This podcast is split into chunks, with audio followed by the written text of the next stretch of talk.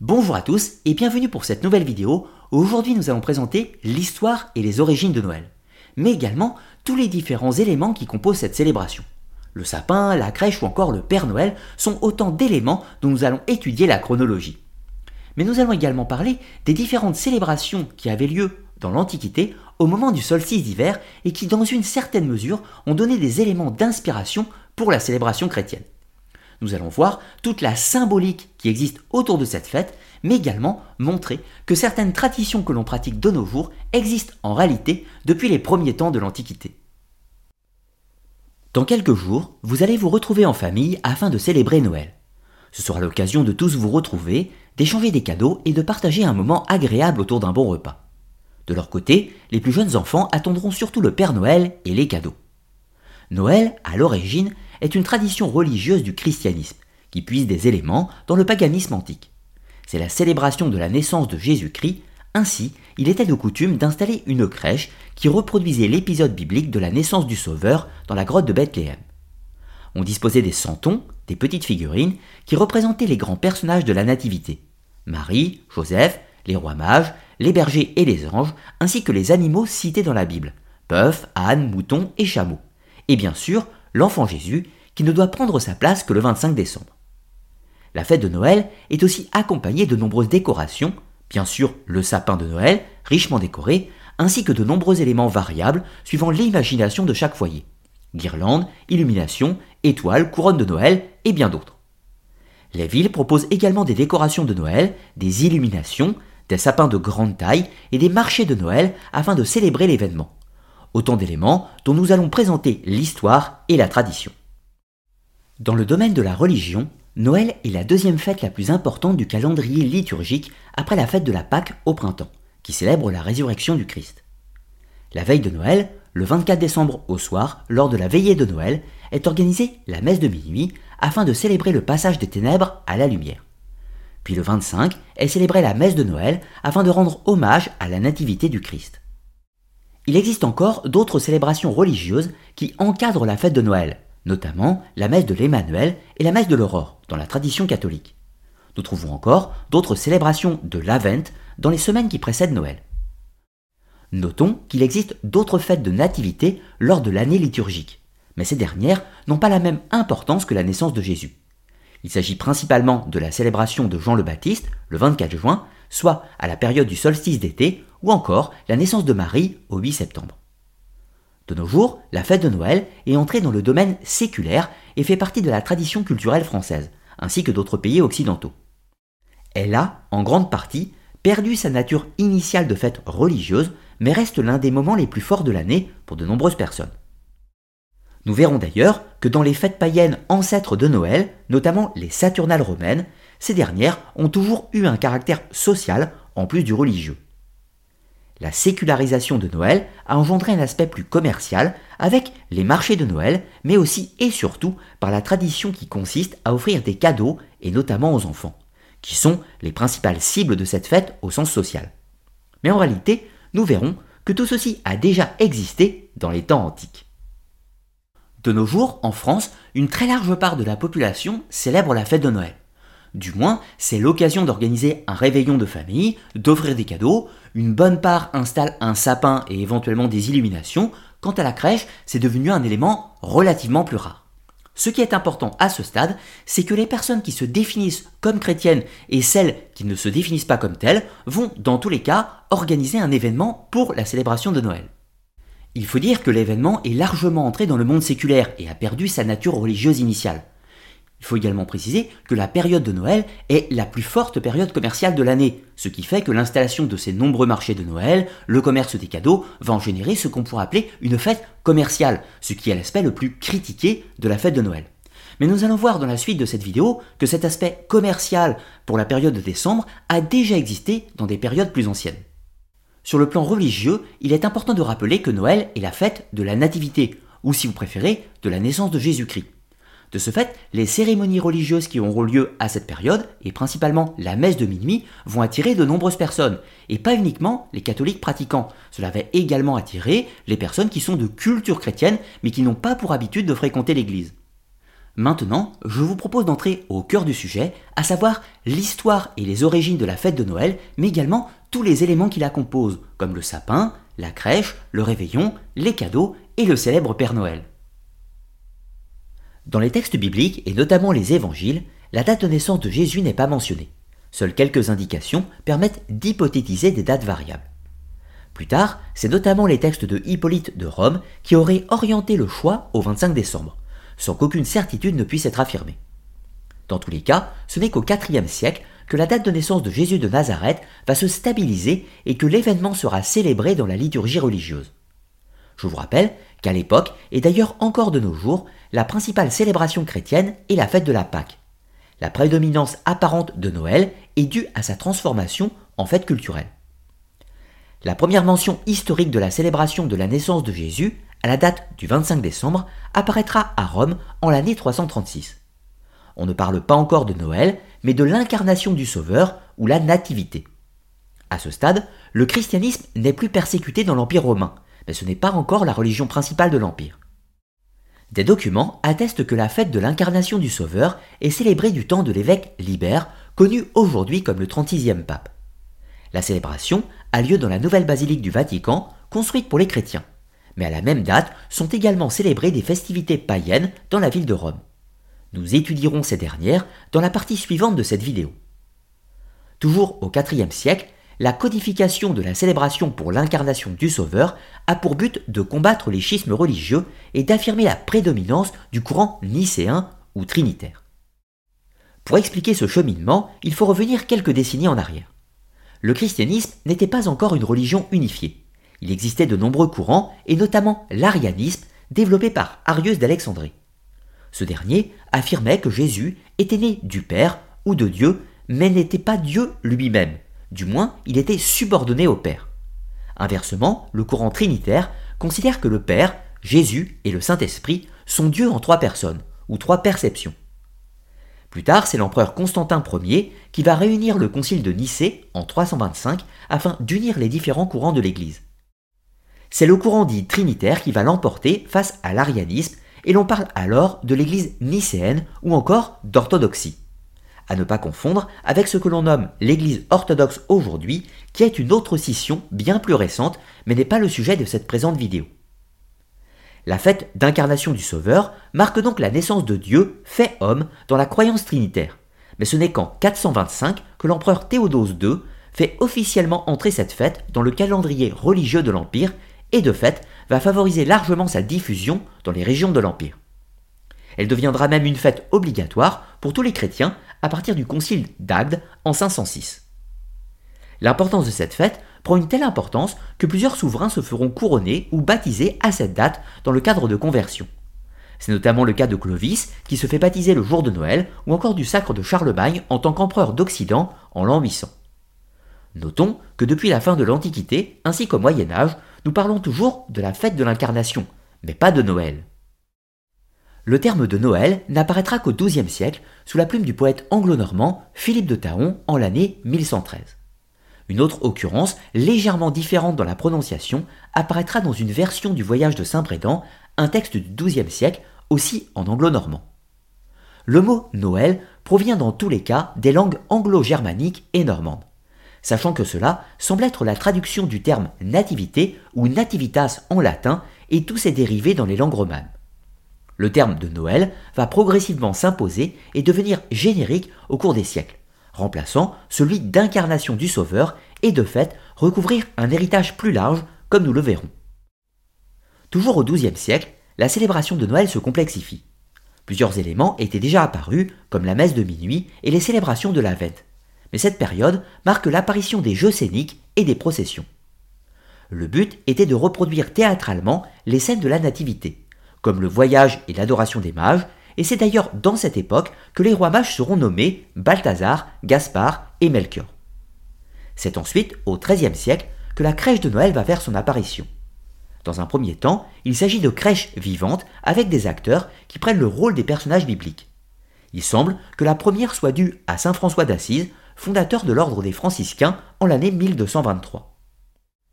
La tradition rencontre un certain succès, et ce pendant trois siècles, mais se trouve combattu lors de la réforme du protestantisme qui s'oppose au culte des images. En réponse, l'ordre des jésuites va instaurer la création de crèches en modèle réduit qui sont installées dans les églises et rencontrent un franc succès. Elles ressemblent alors au modèle que nous connaissons actuellement.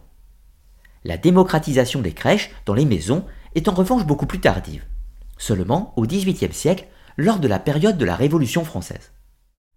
En effet, de nombreuses pratiques religieuses sont interdites lors de cette période de troubles et certaines églises sont saccagées ou réquisitionnées par les forces révolutionnaires. C'est ainsi que de nombreuses familles chrétiennes installent des crèches dans leur domicile afin de célébrer la nativité. La révolution passant et la paix revenant dans le pays, les crèches retrouvent leur place dans les églises, mais également dans les rues des villes, avec notamment la création au XIXe siècle des automates qui mettent en mouvement la scène religieuse, revenant aux anciens jeux scéniques mais sans les acteurs. C'est ensuite la démocratisation des santons de Provence, des petites figurines de style supplicien à la fin du XIXe, puis cette tradition française va se répandre dans le monde. Finalement, au XXIe siècle, l'histoire des crèches est de nouveau source de troubles avec les tentatives d'interdiction dans le cadre de la laïcité. Pour ma part, je pense que ce débat est sans intérêt, car de la même façon que Noël est devenu une célébration culturelle et sociale, les crèches appartiennent de la même façon aux traditions culturelles françaises sans connotation religieuse. De plus, comme nous le verrons par la suite, cette pratique dépasse en réalité largement le cadre du christianisme. Vient ensuite la difficile question du sapin de Noël. Celui-ci n'apparaît qu'au XVe siècle, à l'aube de la Renaissance, même s'il puise ses origines dans le paganisme antique, comme nous le verrons. C'est dans le monde germanique, les Pays-Bas et la Livonie, qu'il va faire son apparition. Il symbolise l'arbre de vie et fait directement référence à de nombreux cultes païens comme l'Yggdrasil des anciens Scandinaves ou l'Irminsule des Germains. Notons que le concept d'arbre-monde, comprenez qui relie symboliquement les cieux au monde des hommes ainsi qu'au royaume des morts, sous la forme d'un axis mundi, n'est pas spécifique aux traditions de l'Europe du Nord. Nous retrouvons des mythes équivalents sur toute la planète, et pour citer, nous avons le grand arbre Yach chez les Mayas, l'arbre aux mille branches des traditions védiques, le Kienmu en Chine, le Kismanu en Mésopotamie, le Alukmas chez les chamans sibériens ou encore le dieu arbre Tan chez les Maoris. Il s'agit donc d'un mythe invariant ou commun à tous les peuples représentant la connexion entre les mondes ou les plans d'existence. La question qui va nous intéresser, c'est le lien avec le christianisme et pourquoi cette tradition pagano-chrétienne de l'arbre de Noël intervient d'abord dans le nord de l'Europe? Pour y répondre, il faut revenir quelques siècles avant l'apparition du sapin de Noël au XVe siècle. Si la diffusion du christianisme fut relativement rapide dans l'Empire romain au cours des 4e et 5e siècles, elle s'est diffusée plus tardivement dans les pays du Nord et le monde germanique. C'est avec Charlemagne, au 8 et 9e siècle, que le christianisme se diffuse vers les terres germaniques, or ces territoires pratiquent encore le culte autour de l'arbre Irminsul. Plus récemment encore, les terres scandinaves seront christianisées progressivement pendant la fin de l'âge des vikings, soit entre le Xe et le XIe siècle. Mais le culte de l'arbre Yggdrasil était encore très présent. Finalement, les terres baltiques, et notamment la Livonie, seront christianisées par les chevaliers teutoniques entre le XIIe et le XIVe siècle. Or, c'est sur ces terres que l'arbre de Noël va faire son entrée dans la culture chrétienne.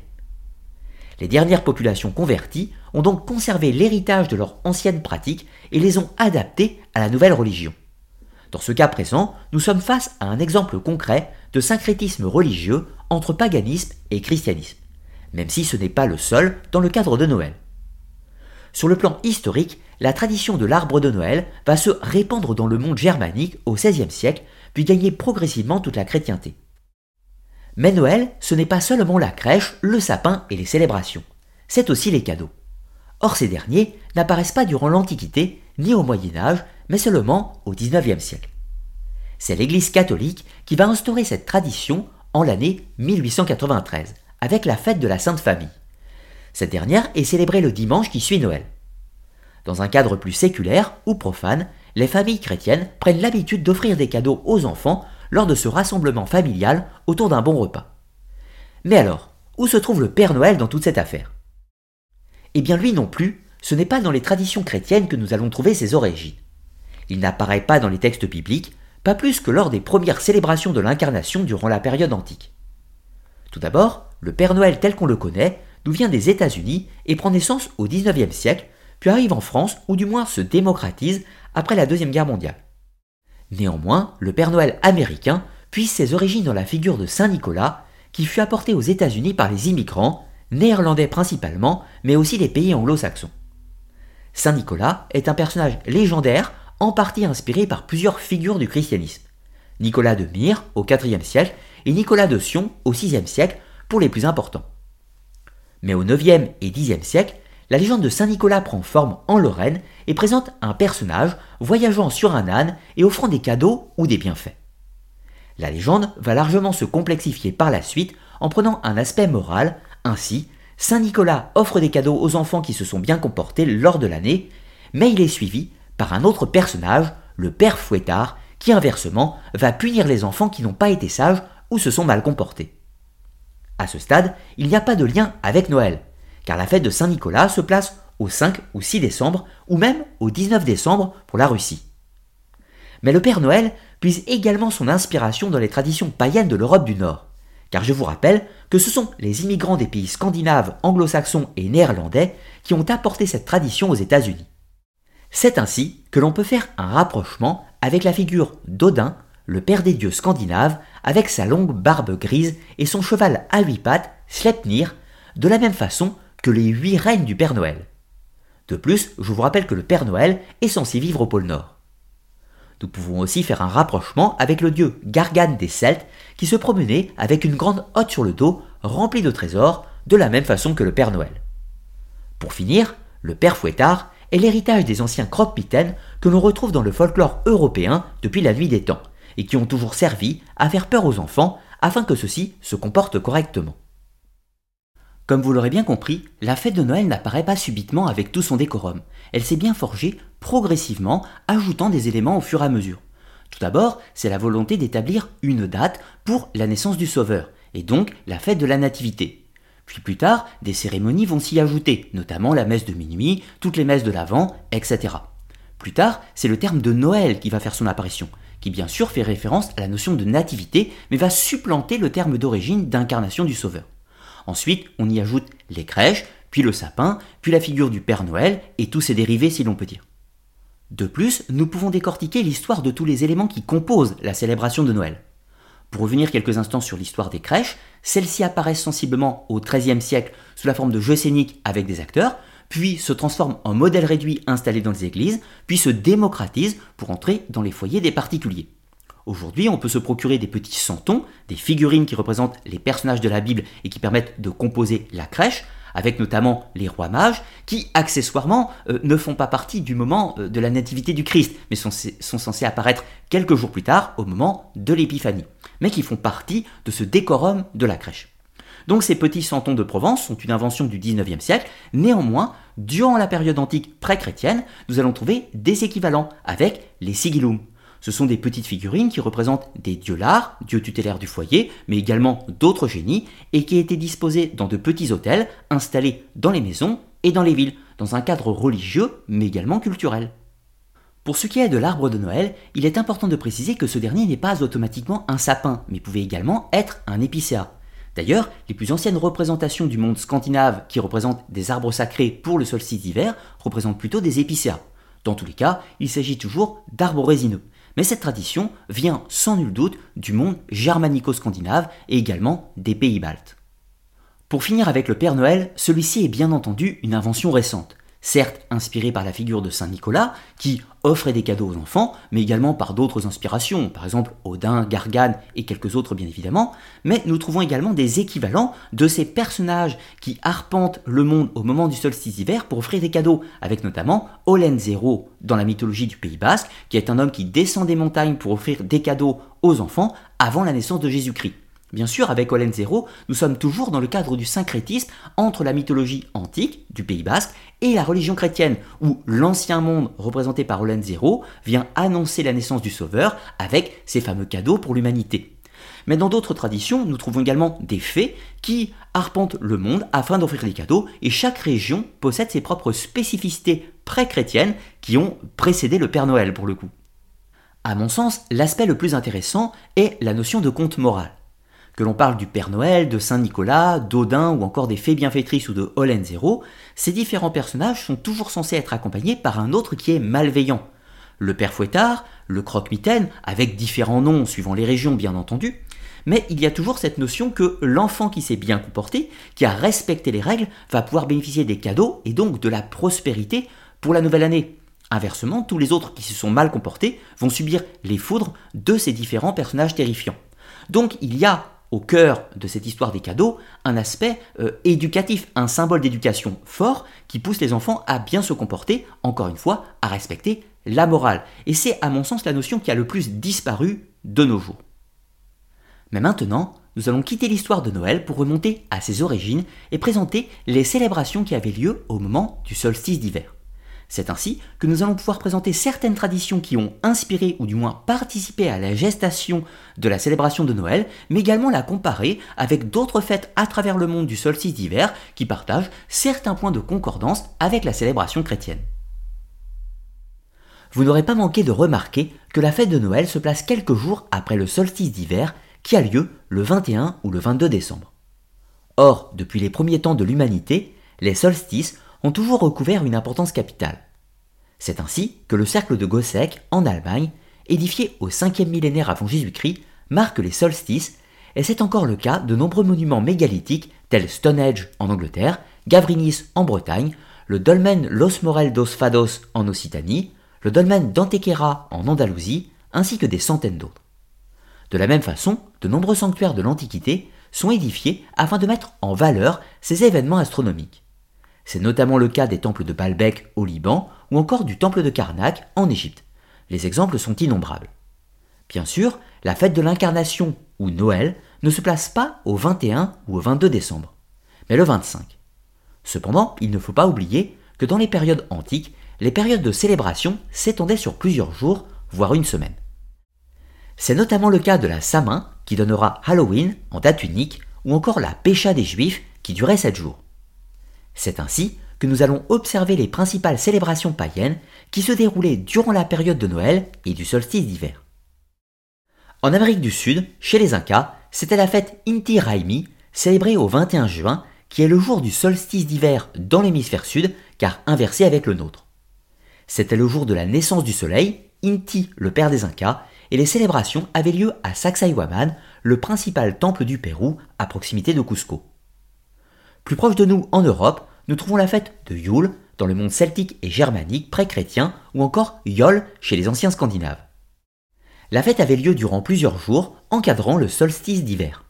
On y célèbre la mort du roi de Hou ou le vieux roi ou encore le vieux soleil qui est vaincu par son successeur, le nouveau soleil, le roi de chêne.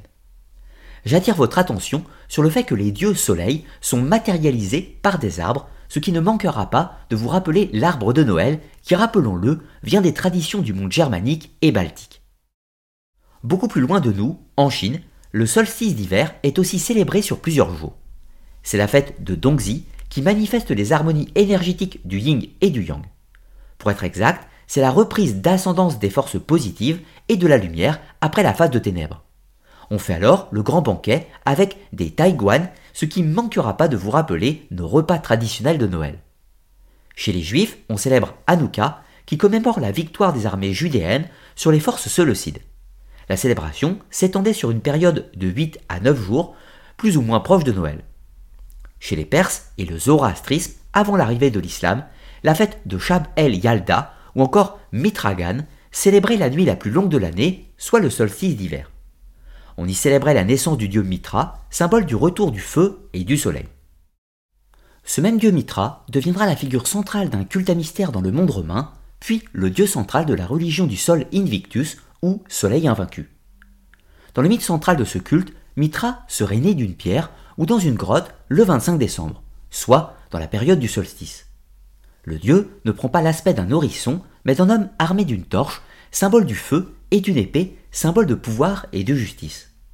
Mitra est appelé Sol Invictus car il représente la naissance ou la renaissance du soleil qui va affronter les ténèbres par l'épée et faire triompher la lumière par la torche. L'événement est célébré par une fête qui prend le nom de Natalis Invicti, ou la naissance du soleil invaincu. Le culte de Mitra sera l'une des religions les plus importantes de l'Empire romain au cours des 3e et 4e siècles. C'est l'empereur Aurélien, en 274 qui établit le culte du sol Invictus dans l'Empire et lui assure une position privilégiée, notamment face au christianisme naissant.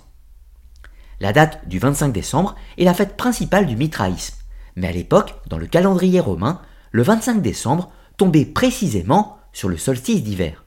Ce n'est qu'avec le temps et les modifications calendaires que le solstice ne coïncide plus avec le 25 décembre. Rappelons que la naissance du dieu Mitra était déjà célébrée par les Perses au moment du solstice d'hiver. Les Romains ont naturellement conservé cette date et l'empereur Aurélien l'a entérinée. Comme nous l'avons vu, la fête d'incarnation chrétienne va s'établir au 25 décembre, soit le solstice d'hiver précisément du calendrier romain, au cours du IVe siècle.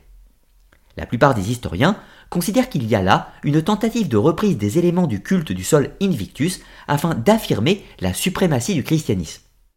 Jésus étant vu comme la lumière du monde ou le pouvoir solaire manifesté face aux ténèbres, et pouvait donc lui aussi revendiquer le titre de Sol Invictus de la même façon que le dieu Mitra. Puis progressivement, au IVe et Ve siècle, le christianisme va progressivement prendre la prédominance et le mitraïsme va tomber dans l'oubli, même si, avant de mourir, il a offert sa plus belle célébration au christianisme, qui de facto conserve l'héritage des anciens cultes en son sein. Pour conclure cette troisième partie, si nous pouvons retracer les influences des anciens cultes antiques sur le christianisme dans son aspect religieux, il nous reste à élucider l'origine des grands banquets et des festivités qui entourent Noël. Si dans une certaine mesure nous pouvons trouver des échos dans les célébrations celto-germaniques de Yule, il n'y a pas besoin de chercher aussi loin. Les Romains avaient leur propre banquet de Noël si l'on peut dire. C'est la fête des Saturnales, qui se déroulait la semaine précédant le solstice d'hiver qui, je vous rappelle encore, se plaçait au 25 décembre dans le calendrier romain. Elle était consacrée au dieu Saturne, comme son nom l'indique, et elle représentait le crépuscule de l'année ou les jours les plus sombres avant la victoire de la lumière. C'était le règne du vieux roi, Saturne ou Chronos, qui allait être détrôné par son fils, Jupiter ou Zeus. On faisait de grandes célébrations, brisant tous les codes sociaux. Les esclaves jouissaient d'une liberté temporaire et cessaient de servir leur maître pendant cette semaine. Il était même de coutume d'inverser les rôles, les maîtres se mettant à servir leurs esclaves. Le travail, l'école et les tribunaux cessent leurs activités pendant cette période, comme des vacances si l'on peut faire cet anachronisme. Car après tout, nous faisons tous plus ou moins la même chose pendant la période de Noël. De grands banquets étaient organisés et on offrait des cadeaux aux enfants sous la forme de figurines, mais aussi aux adultes, même aux esclaves, et ces derniers participaient aux réjouissances avec les maîtres. Les maisons et les villes étaient décorées de couronnes de houx, comme dans certaines maisons, dans les fêtes de Noël actuelles. On fabriquait encore des figurines, les sigillaritia, qui étaient déposées dans les villes, sur les carrefours et encore dans les maisons où elles étaient offertes aux enfants, un peu comme les santons de nos jours.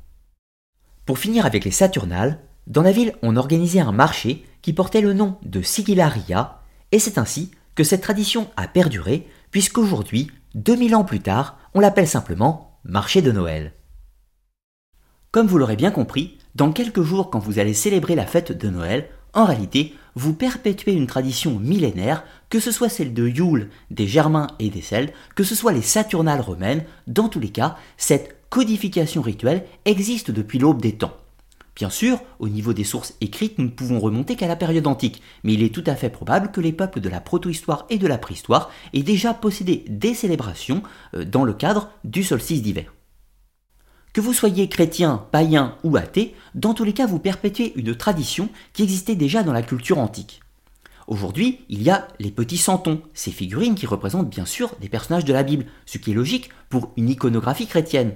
Mais de la même façon, 2000 ans plus tôt, ces fameux sigillum, ou les santons de l'époque, représentaient des génies tutélaires, des lards ou des divinités qui étaient associées à la mythologie romaine. C'est sensiblement le même symbolisme et ils étaient disposés dans des petits hôtels équivalents de nos crèches actuelles.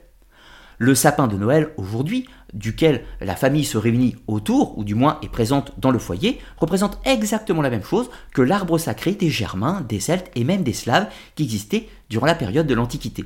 De ce fait, certes, c'est une célébration chrétienne, mais qui puise des éléments dans les mythologies du monde antique qui l'ont précédé. De la même façon, les fameux marchés de Noël, très décriés pour leur aspect commercial, eux aussi, ils existaient déjà à la période antique. C'étaient les sigillaria, des marchés commerciaux qui existaient dans la Rome antique pour célébrer les Saturnales. Tout ceci est parfaitement normal, car le christianisme s'est enrichi de tous les éléments qui l'ont précédé. Bien sûr, au moment où le christianisme apparaît, c'est une nouvelle religion qui a euh, ses concepts théologiques propres, si l'on peut dire. Mais néanmoins, pour ses représentations rituelles, son calendrier liturgique, il s'est en partie inspiré de ce qui existait préalablement. Et c'est ainsi que la plupart des fêtes païennes sont reprises dans le christianisme avec un symbolisme relativement proche, mais avec une iconographie appartenant au christianisme. C'est ainsi que Mitra a été remplacé par Jésus, la résurrection de certaines divinités du monde antique comme Osiris, Dionysos ou autres ont été remplacées par la résurrection du Christ, et tout un tas d'autres éléments. C'est ce qu'on appelle l'interprétation chrétienne ou encore le syncrétisme religieux entre l'ancienne et la nouvelle religion. Pour conclure cette troisième partie, j'espère que vous aurez bien noté que la célébration de la nativité ou de la naissance de Jésus, de la même façon que le Sol Invictus avec Mitra, était célébrée au moment précis du solstice d'hiver, soit le 21 ou 22 décembre de nos calendriers, mais qui autrefois était le 25 décembre dans le calendrier romain. C'est au moment de la modification calendaire entre le calendrier julien et le calendrier grégorien, il y a à peu près 500 ans, que la date euh, de la célébration de la nativité s'est déportée par rapport au moment du solstice d'hiver. Donc de fait, de nos jours, nous ne célébrons pas Noël le bonjour, si l'on peut dire. Mais en réalité, cela n'a que peu d'importance car comme je vous l'expliquais préalablement, il était de coutume que les célébrations des solstices s'étalent sur plusieurs jours. C'est ainsi que la fête de Yule était célébrée pendant une semaine, mais les Saturnales romaines étaient également célébrées pendant sept jours, et se terminaient avec la fête du Sol Invictus ou la naissance de Mitra. Et par la suite, les Saturnales seront conservées, mais se concluront avec la nativité de Jésus-Christ. D'ailleurs, il est important de préciser que les traditions païennes et les traditions chrétiennes se sont côtoyées pendant quelque temps.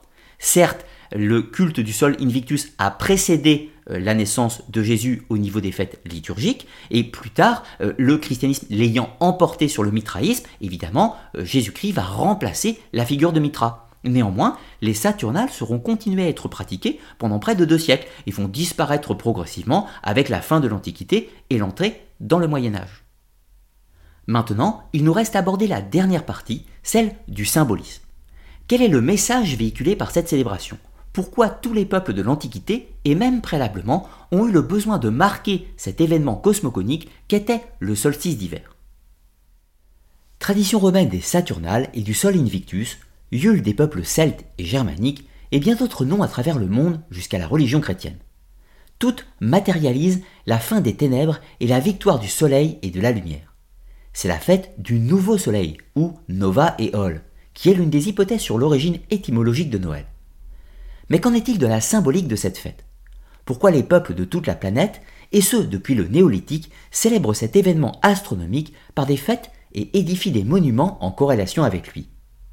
Pour cette étude, le premier élément est celui du cycle des saisons. Le solstice d'hiver marque la nuit la plus longue de l'année, c'est l'entrée de l'hiver. La nature est sur le déclin depuis plusieurs mois mais c'est également la promesse du retour de la lumière. Le soleil va enfin pouvoir reprendre de la vigueur, les jours vont rallonger et faire reculer les ténèbres. La nature, qui semble morte, va se régénérer progressivement et conduire à un nouveau printemps. Les hommes vont observer cette roue perpétuelle du temps et le cycle des saisons. Ils vont identifier les deux points extrêmes de l'année, les deux solstices d'hiver au 21 et 22 décembre et celui d'été qui est la gloire du soleil ou sa période de toute puissance au 20 ou 21 juin. Si le solstice d'été est un symbole de force, c'est le feu sacré qui chasse les forces des ténèbres, c'est aussi la détresse de savoir que les jours et la puissance du soleil vont décliner. Le solstice d'hiver est son exact opposé. L'on peut se réjouir de la fin des ténèbres, car c'est la naissance du nouveau soleil ou de sa régénération. L'agriculture, les vêtements que l'on porte, la chasse et la cueillette sont codifiés par les lois du cycle perpétuel et les hommes ont voulu marquer les moments charnières de l'année, les honorer en édifiant des monuments. On honore les dieux et les forces invisibles avec des offrandes lors de grands banquets. On fabrique des statuettes ou autres objets afin de les imprégner des forces cosmiques qui sont censées se manifester lors de ces événements, car elles conservent leurs effets pour les mois qui viendront. Chez les Grecs, cette période était marquée par la naissance d'Éon, le temps au sens perpétuel. Le deuxième élément symbolique est celui de l'arbre de Noël ou de l'Axis Mundi. L'arbre Irminsul ou Yggdrasil, les totems australiens ou l'arbre de Noël, manifeste la cosmogonie ou la connexion entre les cieux, la terre et le monde des morts. Lors du solstice d'hiver, l'arbre choisi est toujours vert, ce qui manifeste que malgré la nature morte, le monde est toujours vivant. Il est juste en sommeil et attend sa résurrection. Il symbolise le renouveau, le nouveau monde de promesses que sera le printemps à venir. Dans la fête de Yule, on danse autour de lui. Chez les peuples aborigènes, africains ou amérindiens, on se rassemble autour de lui pour accomplir les rites et les chants sacrés. Au XXIe siècle, on se place sur la grande place de la ville et on installe le marché de Noël à proximité. Dans les maisons, il est présent pendant le repas de famille, de la même façon que les couronnes de houx lors des Saturnales romaines. C'est l'illustration du temps sacré où les hommes sont connectés cosmogoniquement grâce à leur axis mundi personnel. Le troisième élément symbolique est celui des offrandes ou des cadeaux. Cette tradition qui existait déjà chez les Romains est un symbole de prospérité associé à une éthique ou une morale. Le père fouettard ou autre croque-mitaine impose aux enfants ou les adultes en devenir des valeurs et le respect des lois envers les autres et la société. Ils sont récompensés par Saint Nicolas, le Père Noël, Odin ou encore leurs parents pour leurs efforts et leur bon comportement au cours de l'année, et sont sanctionnés s'ils brisent les règles de la morale. Le cadeau est une récompense qui se mérite, c'est là le cœur de l'enseignement du cadeau de Noël à l'origine. Mais bien plus que cela, c'est le symbole de la prospérité du foyer et des vœux pour l'avenir. Par une sorte de jeu rituel, offrir des cadeaux et l'espoir de la prospérité à venir, celle qui sera apportée par le nouveau soleil. Enfin, pour finir, Noël est le symbole de la naissance du Christ, ou de Mitra, mais aussi de Dionysos dans le cadre des cultes à mystère antiques. C'est la promesse de l'espoir du salut et d'un monde heureux. Le Christ, par sa naissance, apporte Dieu physiquement dans le monde des hommes et offre la voie du salut qui sera accomplie à la Pâque avec le processus de mort et de résurrection. Mitra, par sa naissance, vient régénérer le monde sur les ruines de l'Ancien. Tous deux sont nés dans des circonstances particulières, de la Vierge Marie pour Jésus et d'une pierre vierge pour Mitra. Les deux sont nés dans une grotte. Ils sortent des entrailles de la terre ou du monde chtonien, de là l'expression des ténèbres viendra la lumière. Dionysos, quant à lui, est né d'un père immortel, Zeus, et d'une femme mortelle, Sémélé. Mais c'est sa deuxième naissance. Autrefois, il était Zagreus, un immortel. Il s'est réincarné dans un nouveau corps mortel, mais possède une âme immortelle. Ainsi, ils méritent tous le titre de Sol Invictus dans leurs religions respectives. La naissance ou la renaissance du dieu soleil est avant tout le symbole de l'âme immortelle manifestée sur Terre. Les traditions celtiques et germaniques nous disent que le vieux soleil meurt et que le nouveau soleil prend sa place. Nous pouvons illustrer ceci par le concept de réincarnation, le vieux corps meurt, symbole de l'automne, mais l'âme du soleil réapparaît dans un nouveau corps, et ce, dans un cycle perpétuel. Le cœur de la symbolique de Noël et des fêtes qui l'ont précédé, et inspiré dans une certaine mesure, est avant tout un message d'espoir. C'est Jésus qui s'incarne sur terre et qui donc vient apporter la promesse du salut pour l'humanité, mais également la manifestation du divin sur terre, de la même façon que Zagreus, qui se réincarne en tant que Dionysos, possédant une âme immortelle, mais incarnée dans un corps mortel, et qui véhicule la même symbolique. Encore Mitra, ou le soleil invaincu, qui vient combattre les ténèbres et apporter la lumière, toujours dans cette volonté du message d'espérance. Dans un cadre plus séculaire et laïque, la tradition de Noël est également un message d'espoir. C'est le moment où on fait le bilan des bonnes et des mauvaises choses qui se sont écoulées durant l'année, et par l'offrande des cadeaux, par ce grand banquet que l'on organise tous ensemble, c'est la promesse pour les vœux de l'avenir, pour le désir de prospérité que l'on se souhaite avec les personnes que l'on aime, bien entendu. De ce fait, ce message d'espoir est unanime, si l'on peut dire, qu'il soit religieux ou laïque. Dans les deux cas, la tradition de Noël véhicule cet héritage qui a toujours existé depuis l'aube de l'humanité. C'est le moment au plus froid de l'année, le moment où le soleil est le plus faible, où l'on va se souhaiter les meilleures choses pour les beaux jours à venir. C'est la promesse et l'espoir du futur. Alors si vous êtes allergique à la fête de Noël, il vous suffit simplement de la renommer appelez-la Yule, appelez-la Saturnale avec éventuellement la fête de Dionysos, de Mitra ou de qui vous voulez, vous trouverez dans tous les pays, dans toutes les cultures, une célébration qui avait lieu pour le solstice d'hiver. Dans tous les cas, j'espère que vous aurez apprécié cette vidéo sur les origines de Noël et toute la symbolique autour de cette célébration. Pensez à commenter, euh, partager et likez la vidéo bien entendu comme d'habitude. Et je vous rappelle que vous pouvez me soutenir sur Tipeee, un site de financement participatif qui me permet de continuer mon activité. Et il me reste à vous souhaiter à tous un joyeux Noël, profitez de vos proches, prenez soin de vous, passez de bons moments, et moi je vous dis à très bientôt pour de nouvelles vidéos, histoire, archéologie, mythologie, mais également sur les sciences occultes, sur Arcana les mystères du monde. A très bientôt